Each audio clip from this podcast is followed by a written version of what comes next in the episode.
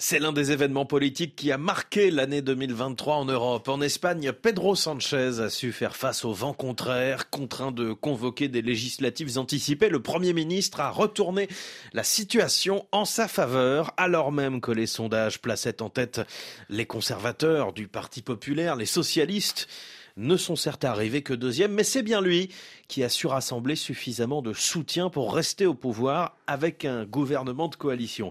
Gouvernement fortement critiqué, puisque parmi les faveurs accordées aux indépendantistes catalans pour leur soutien, Pedro Sanchez s'est notamment engagé à mettre en place une loi d'amnistie. Et bonjour Romain Le Maresquier. Bonjour Julien, bonjour à tous. Pedro Sanchez, notre Européen de la semaine, c'est l'homme qui retombe toujours sur ses pieds. Oui, imaginez, il n'a que 51 ans, un âge encore jeune en politique, et il vient d'être investi pour la troisième fois comme président du gouvernement espagnol. Le socialiste Pedro Sanchez pourrait donc bien laisser sa trace dans les livres d'histoire comme étant soit le président qui a sauvegardé, voire amplifié les politiques sociales, ou soit un homme politique prêt à tout pour conserver le pouvoir, un trait de caractère qu'il assume. Maria Elisa Alonso, politologue, enseignante et chercheuse à l'Université de Lorraine. Il vient de sortir un livre il y a une semaine, mais même le livre qu'il avait publié il y a un an, il se vante justement du fait qu'il survit en fait.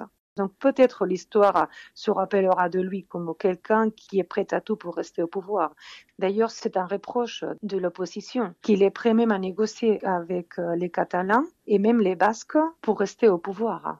Alors il faut rappeler que Pedro Sanchez était donné perdant avant les élections du 23 juillet et après une débâcle électorale historique pour le Parti socialiste lors des élections régionales et municipales. D'ailleurs, Romain, les conservateurs du Parti populaire pensaient la victoire acquise. Eh oui, mais Pedro Sanchez, comme le rappelle Maria Elisa Alonso, est tout simplement un animal politique. Il connaît très très bien les ficelles de la vie politique, des enjeux et des équilibres dans son propre parti d'ailleurs, et même entre les partis qui forment le Parlement espagnol. Il utilise tout, il maîtrise les temps de négociation parfaitement. Alors si Pedro Sanchez maîtrise si bien les arcanes de la politique espagnole, c'est tout simplement parce qu'il n'a pas eu d'autre choix, rappelle euh, Benoît Pellistrandi, historien et grand spécialiste de l'Espagne, auteur notamment du livre Les fractures de l'Espagne. Pedro Sanchez est un leader politique assez exceptionnel parce qu'il ne faut pas oublier que en 2016 le Parti socialiste le destitue, qu'il reprend son bâton de militant et qu'il va gagner les primaires contre l'appareil du parti, c'est quand même un mort-vivant. Enfin, et il est ressuscité, euh, ce qui lui a d'ailleurs donné le sentiment d'une baraka exceptionnelle. C'est lui qui, en juin 2018, a compris que la motion de censure contre le gouvernement de Mariano Rajoy pouvait fonctionner. C'est la seule fois dans l'histoire de la démocratie espagnole qu'on a eu cette motion de censure. Et euh, Pedro Sanchez, qui avait été choisi par les hiérarques du parti en 2014 dans un premier temps, il avait été vu comme quelqu'un qui serait facilement manipulable.